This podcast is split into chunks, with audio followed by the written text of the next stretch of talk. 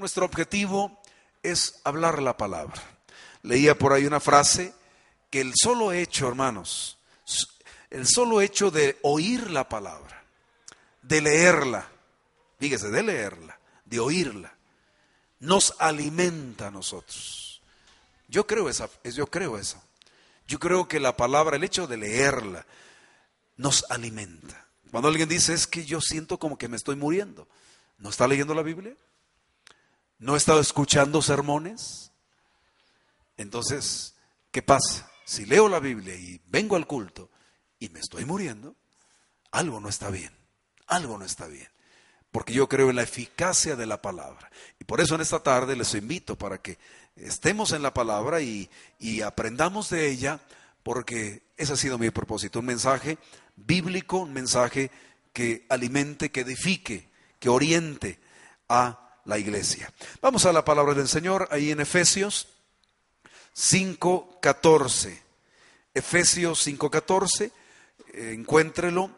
Cuando lo encuentre, la, señal, la mejor señal es que se pone de pie. Efesios 5.14. Vamos a leer este versículo. Es un solo versículo, el 14. Y, y vamos a tomar la palabra del Señor como lo que es, lo que acabamos ya de señalar. Dice la escritura, hermanos, así, por lo cual dice, despiértate tú que duermes y levántate de los muertos y te alumbrará Cristo. Una vez más.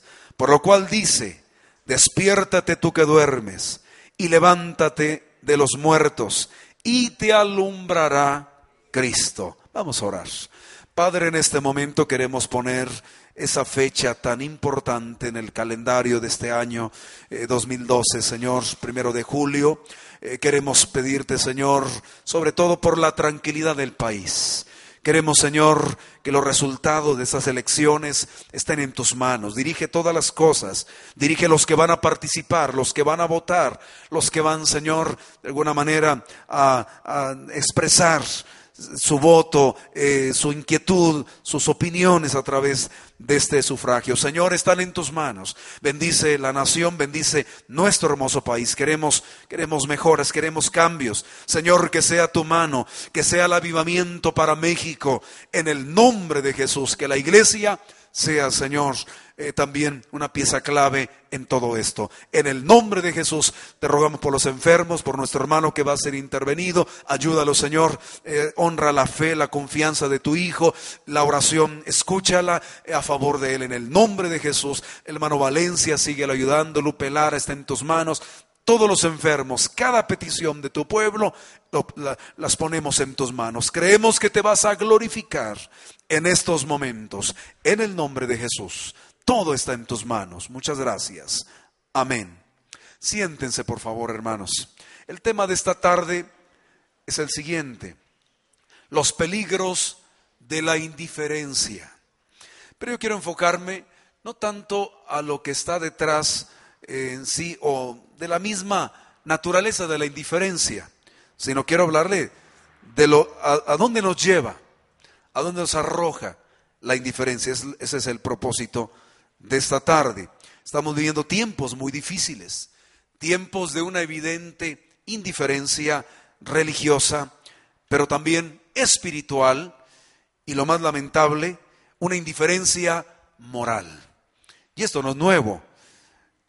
Y en el siglo pasado, Martin Luther King dijo lo siguiente, cuando reflexionemos sobre nuestro siglo XX, no nos parecerá lo más grave las fechorías de los malvados, sino el escandaloso silencio de las buenas personas. Indiferencia, simplemente indiferencia. Ese es el siglo XX. ¿Qué será el siglo XXI? Yo creo que el reverendo King se quedó corto en su visión, en su, diríamos, casi profecía, por no eh, etiquetarlo de alguna manera, pero él tuvo esa visión, esa profundidad y más en aquel clásico discurso, el sueño. Veo, veo y veo tantas cosas. Y se ha cumplido lo que vio el reverendo King en el siglo XX. Pero ahora, ahora está ahí nuestra realidad. pesa la indiferencia. Eh, Pablo la denunció en el primer siglo, nosotros esta tarde la seguimos denunciando porque tiene efectos desastrosos. Y vamos a ver un cuadro, un cuadro muy eh, ya diríamos clásico y básico a la vez, de quienes ya cayeron en la indiferencia, entraron en esta situación, porque la indiferencia nos lleva primero a un estado de sueño espiritual. Dice el versículo, despiértate tú que duermes. Y le está hablando no a los pecadores, aunque muchas autoridades en la Biblia creen que se refiere a eso, creemos que está hablando de creyentes, a la iglesia de Éfeso. Le está hablando a personas que están sentados en lugares celestiales con Cristo Jesús. Gente que se ha levantado de entre los muertos, que ha resucitado de entre los muertos por el poder del Señor. Gente que tiene una nueva vida, porque en Cristo hemos sido nosotros eh, vivificados por esa palabra. Gente que se alimenta de la gracia de Dios. Estamos hablando de esa clase de creyentes, pero que algunos de ellos cayeron en ese estado de sopor, de indiferencia espiritual y que han perdido, han perdido no tanto de alejarse definitivamente de Dios, pero sí en cuanto a las bendiciones, a un efecto inmediato o del calor mismo de la obra de la salvación. Han perdido esas cosas y están sensiblemente dormidos, porque la indiferencia espiritual nos lleva a esa condición de perder, ahora sí, los sentidos espirituales de lo que Dios está haciendo, de lo que Dios va a hacer y de lo que otros están haciendo también, y más, más que todo, a favor de, de ellos mismos. Eso es lo que pasa. Y hay quienes cuando están dormidos están tan tranquilos que no quieren despertar. Se les dice, oye, levántate o despierta en este caso. Y hay gente que dice, déjame dormir otro ratito más. Hay gente que es feliz. Hay gente que espera la noche porque dice, ya voy a dormir. Están bien tranquilos. Ocho horas, doce horas, quince horas diarias. Están durmiendo, pero bueno, eso es poquito, pero hay gente que tiene semanas durmiendo. Hay iglesias que pueden tener años durmiendo.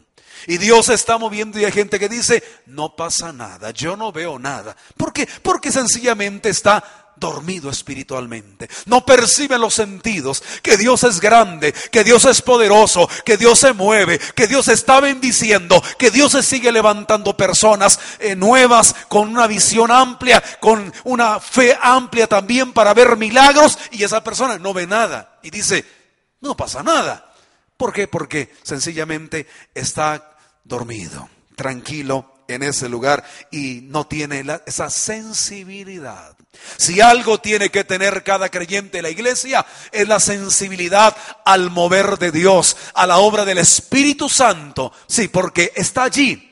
Dios se mueve, Dios actúa, pero nosotros no nos damos cuenta por esta condición tan terrible. Así que sí es una posibilidad de que algunos creyentes estén dormidos.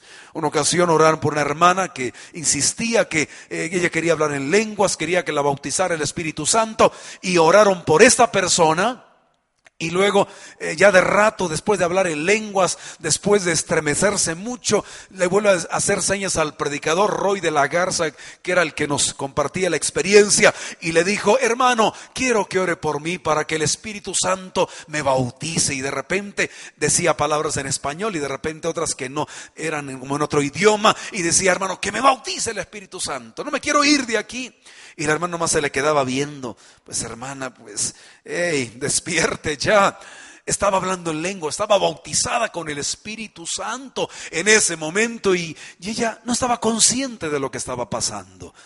Entonces sí es una posibilidad todo esto, pero necesitamos despertar, hermanos, de ese sueño terrible. ¿Por qué? Porque es mucho lo que nos rodea en la vida cristiana. Tenemos un horizonte de posibilidades, cosas bellas. Imagínense la dulzura de la voz del Señor, en los pasos del Señor que vienen ya escuchándose a la distancia, ya porque Él viene pronto por su iglesia, se está preparándose eh, todo el gran acontecimiento de los cielos porque los cielos sí están preparados, mientras la tierra no se prepara y está indiferente, el cielo sí está activo, hermanos, porque Dios cumple su palabra en el mejor momento, Él va a llegar en ese momento. y la iglesia estará lista. La tierra, los creyentes estarán preparados para el advenimiento del Señor. Hermanos, Dios no está dormido y eso nos alienta, eso nos alegra. Dios está de pie, hermanos. Él se está moviendo. Nosotros somos los que estamos así. Pero tenemos que despertar por por lo que viene, por ese acontecimiento inmediato y sobre todo porque se nos exige que estemos velando, velad de orar, dice el Señor, para que no entremos en, tentación y sobre todo para que no estemos dormidos cuando el Señor venga y no nos encuentre así. Ahí imagínese un guarda dormido allí, eh, recostándose, eh, diciendo, bueno, ahorita no viene nadie y se duerme. A veces así se ve a algunos creyentes y va a venir el Señor en aquel día y la gente va a estar dormida. O como aquellas eh, vírgenes insensatas que se duermen y no tienen la provisión para el momento más precioso. Por eso, hermanos, tenemos que despertar porque el Señor ya viene. Y Él espera eh, que tengamos los sentidos ya bien despiertos en todo esto.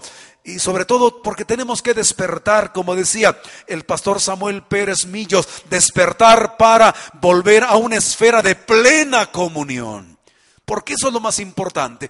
A lo mejor no percibo algunas cosas que tienen que ver con lo material o con eh, alguna clase de milagro que es bueno, pero lo principal es despertarnos a la comunión plena de Dios en su presencia, en su gloria. Que no pase un domingo sin que yo pueda sentir su amor, su presencia en nuestras vidas no conformarme, no ser indiferente, decir, Dios no me tocó, bueno, me voy y me quedo igual. No, no, despiértese. Dios está bendiciendo, está llenando con su gloria nuestras vidas.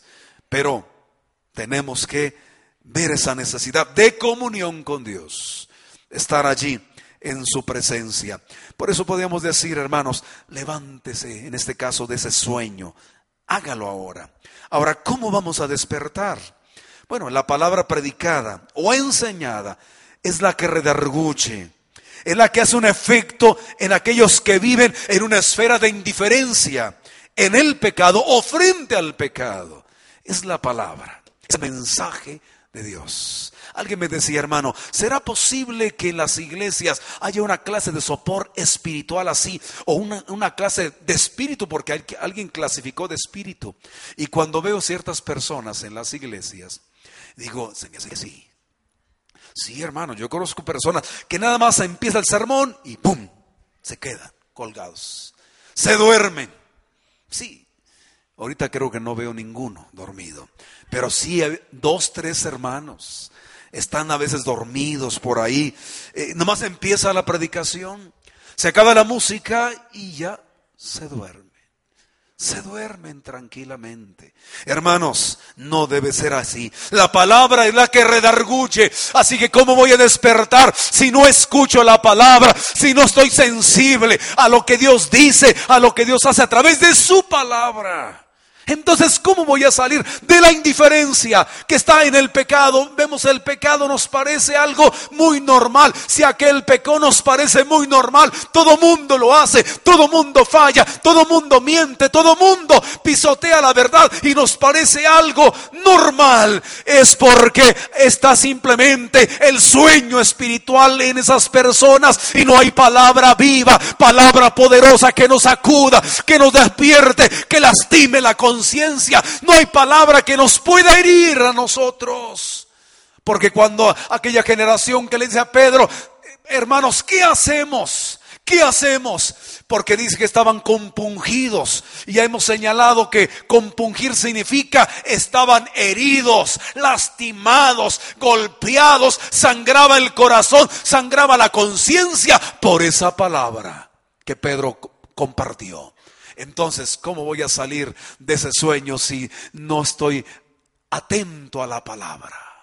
Si usted le da sueño los sermones, las predicaciones, y vamos, yo no predico tan calmadito así. Hay hermanos, hace tiempo escuché un predicador, con todo el respeto lo digo, pero a veces lo escucho al hermano y luego, luego me agarro porque como que también a veces me da sueño, pero digo, no, no, no, yo le digo a los hermanos que hay que estar despiertos.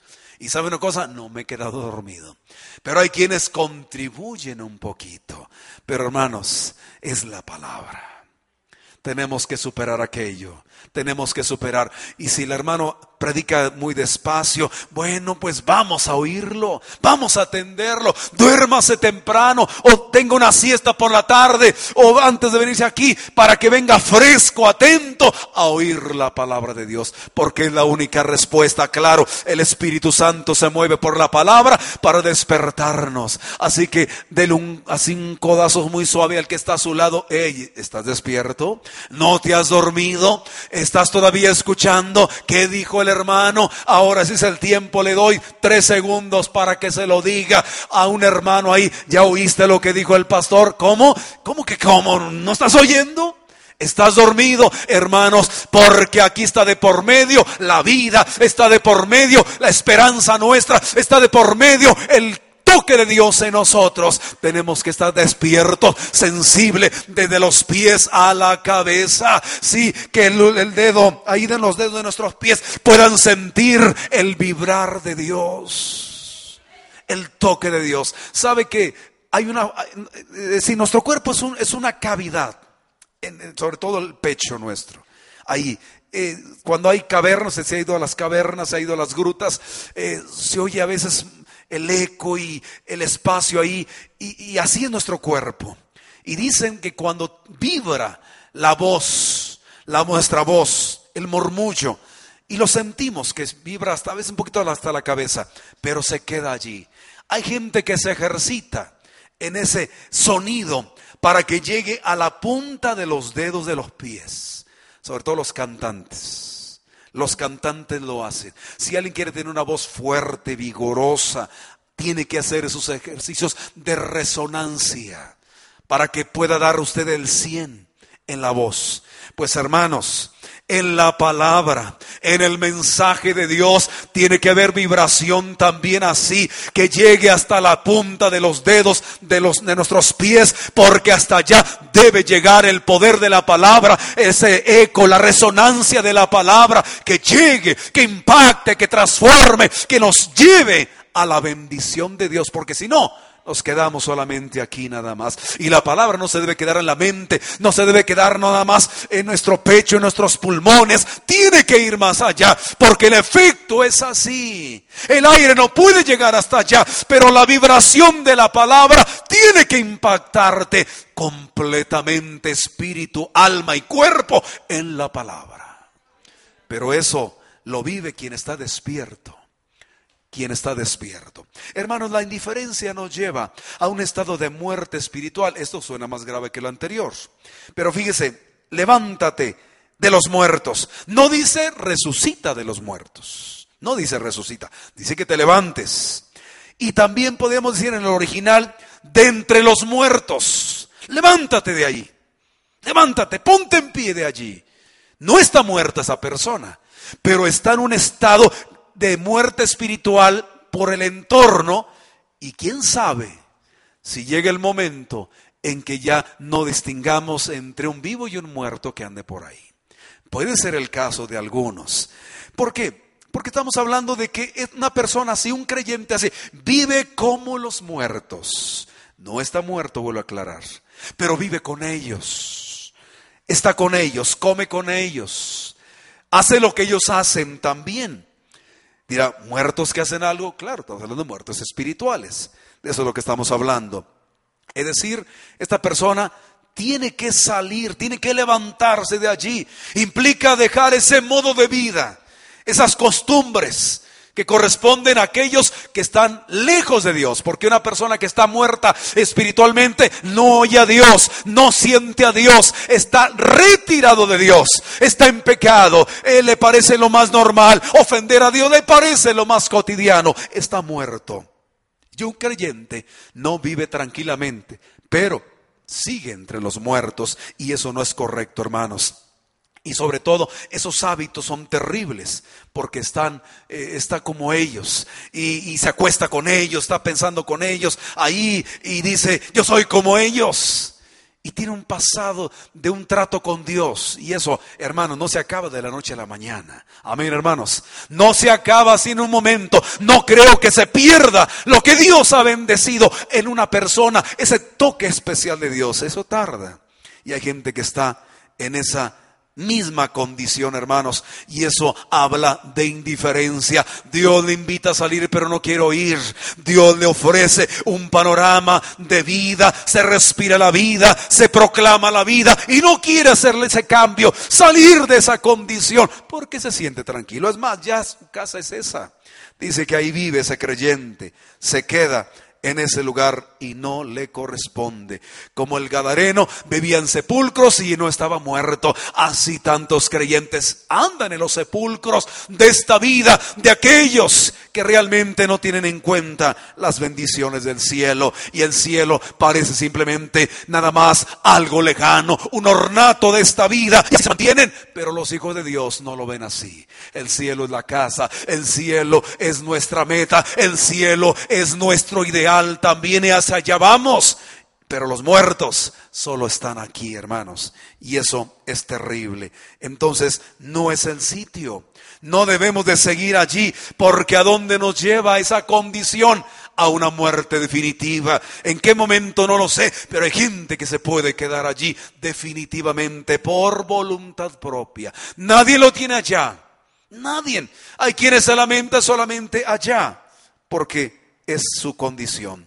Y en cuanto a los pensamientos de ellos, eh, son pensamientos egoístas, pensamientos muy propios, no piensan más allá de sus personas, su propia necesidad, lo sobrenatural simplemente queda lejos de sus vidas. Ese es el pensamiento, no tienen comunión con lo eterno, sencillamente. Son los ciudadanos de esta vida. Son aquellos que dicen 70 eh, años y se acaba todo. Hay quien dice la tumba y se acaba todo. Esa es la gente que piensa así, porque es su forma de mirar. Pueden ser muy religiosos, pueden ser aún espirituales, con una sensibilidad espiritual inclusive, pueden tener algunas cosas de esta clase, pero están muertos están muertos. Usted sabe, si algo está en boga en este tiempo, son las filosofías eh, orientales, el lenguaje espiritual. La gente quiere ser espiritual, pero sin Dios. Si la meditación trascendental, la gente quiere eh, salir de su cuerpo y quiere elevarse en el espíritu, la materia es estorbo, la materia se acaba, dicen ellos, son espirituales pero no tienen vida eterna. Esa es la diferencia. Y algunos creyentes así quieren ser, hermanos. Son sus pensamientos nada más. No meditan en la palabra, no meditan en Dios. Esos creyentes, por lo tanto, están en esa condición tan cerca, hermanos. ¿Cuál es la frontera? ¿Cuál es el límite entre una muerte definitiva y una muerte espiritual o de algún creyente en ese acercamiento con la muerte espiritual? Es muy difícil, no, no la hallamos la frontera. Es tan sensible esta condición. Por eso ¿para qué nos arriesgamos? ¿Usted quiere andar ahí? Amén. ¿Quiere andar ahí? No, ¿verdad? No debe andar ahí. Pero vamos a ver los pensamientos de quienes se expresan así. Félix, por ejemplo, le dijo a Pablo, Hechos 24, 26, ahora vete, pero cuando tenga oportunidad te llamaré. No hubo esa oportunidad. Dos años después fue destituido Félix y se acabó la oportunidad. Pero dijo en otro momento, en otra oportunidad, porque esta no me interesa aprovecharla. Hermanos, esa es la gente que está muerta espiritualmente. Como Festo, Pablo, estas palabras te han vuelto loco. Ahí en el 26, 24 de Hechos, dice, Pablo, estás loco. No recibe la palabra Festo. Y Pablo se levanta y dice, dice claramente, estas, oh excelentísimo Festo, son palabras de cordura. Yo sé lo que estoy hablando. Esto es lo más razonable. El consejo de Dios, la palabra permanente de Dios es lo más cuerdo que se, que se comparte. Y Él lo rechaza. Es locura para Festo. ¿Por qué? Porque está muerto espiritualmente. Pero Agripa no se queda atrás. El rey Agripa en ese mismo capítulo le dice a Pablo, por poco me persuades a ser cristiano. Por poco, te faltó algo, pero ¿qué más puede faltar si tiene palabras de vida eterna, si tiene el testimonio del perseguidor de la iglesia, si tiene el testimonio de grandeza? ¿Por qué tiene que decir, te faltó un poco? A mí me gusta la religión, pero esto. A mí me gusta la iglesia, pero. Me gusta leer la Biblia, pero. Siempre hay un pero. Y ese pero es lo que separa del cielo, es lo que acerca al infierno a mucha gente y es lo que tiene en, una gran indiferencia a muchos creyentes. Ese pero, ese pero se mantiene allí.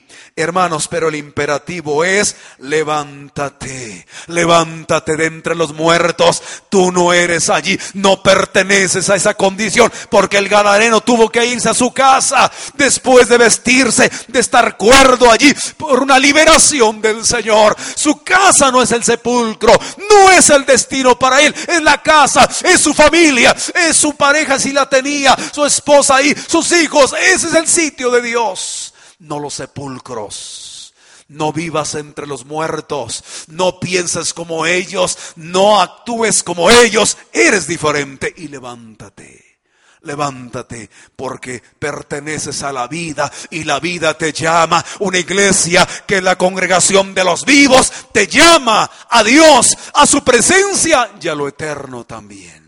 Por eso hay que levantarnos, hermanos. La iglesia tiene que ponerse en pie delante de todo lo glorioso que viene, porque tenemos que levantarnos así. Recuerda el pródigo, como lo anterior despertó, se levantó para retornar a su padre, gozó de las bendiciones renovadas de la casa de su papá. Así lo hizo. Él se tuvo que levantar. Él estaba dice mi padre, estaba muerto y fue hallado, perdido y hallado. Mi hijo estaba muerto, pero ahora se ha está aquí, se ha levantado, porque levantarnos es así, hermanos, no que estemos muertos completamente, pero tenemos que volvernos. Yo he sabido de creyentes, tuve un hermano que un día pasó por el templo y me, saludó. Yo lo conocía de vista, él vivía a un lado de la secundaria de donde estaba Oscar en aquel tiempo, y siempre lo miraba yo a esa persona, y, pues no, no, es un hombre común. Después caí en la cuenta, nunca lo vi haciendo cosas malas ahí en su casa, nunca lo vi fumando ni tomando, yo lo miraba que andaba tranquilo allí. Y de repente lo veo y digo, ah, es el vecino de la secundaria. Y luego se acerca y me dice, ¿usted es el pastor de esta iglesia? Le digo, sí, yo soy el pastor de esta iglesia. Dice, oiga, quiero venir a los cultos, dígame qué horarios son. Y le digo, ah, pues mire, esos son los horarios. Y ya le digo, ¿usted eh, ¿va a ha visitado alguna iglesia o, o esta es la primera vez? Dice, no, yo era cristiano desde niño, pero tengo seis años de no pararme en ningún templo. Siempre paso por aquí y me llama la atención el templo. Y digo, un día voy a llegar, y voy a llegar. Pero ahora que lo vi ahí, en este momento que lo vi ahí, allá afuera, dije, ese es el momento. Dice, yo quiero acercarme. Vengo de una iglesia apostólica. Dije, mire, a la vuelta hay una iglesia de las de ustedes, allá está, hay una iglesia. No, no, pastor, esta es la que me gusta. Esta es la que yo quiero. Y luego resulta que el hermano viene y resulta que es cantante y resulta que toca instrumento y yo sin músicos. Yo no tenía músicos. Seis años.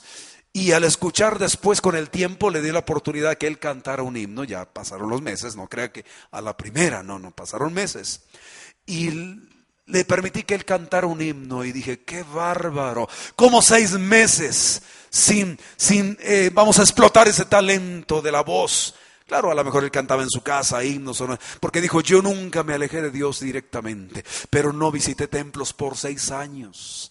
No me quise parar en ninguno hasta que Dios me mostró este templo. Y yo quiero estar aquí, hermanos. Él después era el músico también de la iglesia eh, con los muchachos. Empezó a cantar himnos especiales. Y él dice, hermano, cante nosotros himno más y una voz privilegiada. Pero seis años de situaciones de indiferencia en algún momento hasta que él se decidió levantar y acercarse. No lo buscó nadie, no fueron a insistirle. Él vio el lugar, él decide levantarse. ¿Para qué? Para buscar su presencia. Y hasta hoy él sigue en esa iglesia. Él sigue ministrando con su voz, pero porque el sitio no es la distancia, no es estar lejos de Dios, es estar en la iglesia, es ser parte de una iglesia donde Dios se mueve, donde se predique su palabra. Eso es lo que tenemos que hacer. Porque nunca vamos a estar tranquilos. Yo le dije al hermano, y seis años, ¿y cómo le hizo? Hermano, usted supiera lo que yo viví en seis años no hay paz, no hay tranquilidad. Claro que no hay tranquilidad, porque hay sitios hermosos para adorar como este. Hay un sitio donde tenemos el toque de Dios para nosotros. Pero levántese de entre los muertos. Así que ¿dónde anda usted? Joven, ¿dónde andas? ¿Con quién te juntas? ¿Qué es lo que piensas? ¿Cuál es tu filosofía, joven? ¿Cuál es? Si es como la de aquellos, Levántate en esta tarde, levántate de entre los muertos, sal de ahí, deja lo que tienes que dejar, pero corre, ve hacia la vida, ve hacia lo eterno, ve hacia el cielo, muévete donde Dios está, porque donde Dios está está la iglesia de vivos, de gente que siente su gloria. Ahí tenemos que encaminarnos. Hermanos, la indiferencia nos lleva a un estado de oscuridad espiritual. Claro, con todo lo anterior es muy obvio. Y dice el Señor, cuando hagas esto, dice, y te alumbrará Cristo, te va a alumbrar. Así que en un contexto de, este pasaje habla de tinieblas. Aquí se trata en el capítulo el tema de las tinieblas. Y, y, sobre todo una tiene que ver con, con el pasado. Versículo 8, ahí lo ha señalado muy claramente el versículo 8 dice que antes eras tinieblas, ahora sois luz. Andad como hijos de luz. Así que el gran problema es que hay gente que vive anclado a ese pasado, vive anclado a la vida anterior. Por eso visita esos, esos lugares. Por eso entra en la penumbra de la indiferencia. Por eso se mantiene allá, porque quiere regresar atrás. Y el llamado aquí es, hay una luz que te alumbra, una luz que no se ha movido, que te resplandece en la luz de Cristo, porque el que anda con Él tendrá la lumbrera de la vida, la fuente más inagotable está allí. Podemos estar cerca de la luz del Señor, pero ese pasado no nos pertenece, hermanos. El pasado quedó atrás. El pasado representaba el dolor, representaba la condenación, representaba la indiferencia completa hacia Dios, que no la debemos de tener ahora, pero hay quienes se acercan allá. Pregúntenle, hermanos, eh, ¿usted a qué iglesia va? No, hermano, tengo 20 años que no me paro en un templo. O como el caso de este hermano pero les vamos a creer que realmente se mantuvieron en comunión en seis años sin oír palabras, sin estar en comunión con los hermanos. No, hermanos, sencillamente andan en tinieblas. Así que el pasado no te debe dominar. El pasado simplemente debe quedar atrás. Tú eres de hoy, tú eres de Cristo. Mantente en ese lugar. Representa el mayor peligro también, hermanos, porque aquí la enseñanza es directa. Tienes que salir también de las tinieblas. Es eh, el mensaje es escapar de acercarte a la lumbrera, porque como cristianos tenemos que vivir de una manera recta delante de Dios, lejos del pecado. El pecado está en las tinieblas. La desobediencia está en las tinieblas. Allá es donde se, se mueve esas cosas y no perteneces ahí, perteneces a la vida. Y algunos andan cerca de las tinieblas solamente. Hermanos, tenemos que resplandecer. A veces nos, sentimos como en Egipto Allá en la casa de, los egipcios había tinieblas, tinieblas que casi se podían palpar con las manos, pero en las chozas de los israelitas o de las tribus de Israel había una luz, había luz en su entorno, no, no se quedaron inactivos porque algo alumbraba a las tribus de Israel en su tiempo y a la distancia, las espesas tinieblas. Ese es el mundo, hermanos. Así es el mundo. ¿Y por qué nos queremos salir de, nuestra luz más intensa para ir a esas tinieblas de confusión, de desesperación y por qué no hasta de muerte también? Y a quienes están por allá y no, no salen a la luz. Pero si haces lo anterior, te va a alumbrar Cristo en esta tarde. Lo va a hacer porque allá se reflejan las obras del maligno. Pero aquí dice que no participes, porque está la posibilidad de participar de las obras infructuosas de las tinieblas. Y eso es lo más terrible, que un creyente actúe como el peor de los impíos. Alguien dijo por ahí esos días, oye hermano, a veces son mejores los impíos que los de acá. ¿Cómo? ¿Será posible? que pueda haber un impío que sea mejor que un creyente, eso es inaudito. Esto no debe de pasar. Dicen algunos, debe pasar en otros lugares, pero no aquí. Pero cuando vemos a una mujer creyente con el ojo morado, decimos, ah, caray, ¿qué pasó ahí? No, es que se cayó. Le dieron un portazo, se dio con la puerta más bien, no, no, no se le dieron el portazo, se dio con la puerta. Sí, a veces vemos mujeres cristianas así con un ojo morado. ¿Habrá gente así?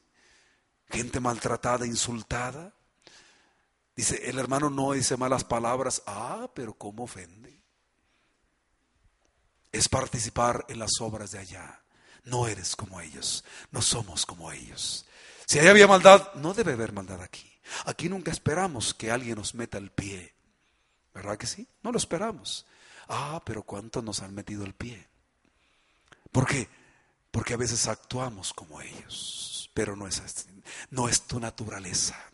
No debe ser tu mentalidad. Si eres de la luz, tienes que actuar como obras de luz también. Tienes que hacer, porque aquí dice Pablo, lo que tienes que hacer no es participar. Reprende esas tinieblas. Reprende tu entorno, reprende esa ira, esa ira incontrolable, eh, reprende toda esa acción violenta, esos pensamientos terribles, repréndelos, porque hay algo que es una maldad que te envuelve. Y como hijos de luz tienes que sacarla a un lado, tienes que retirarla, tienes la autoridad y sobre todo tienes la capacidad, la luz te alumbra, la luz de la verdad, el poder del Señor te cubre.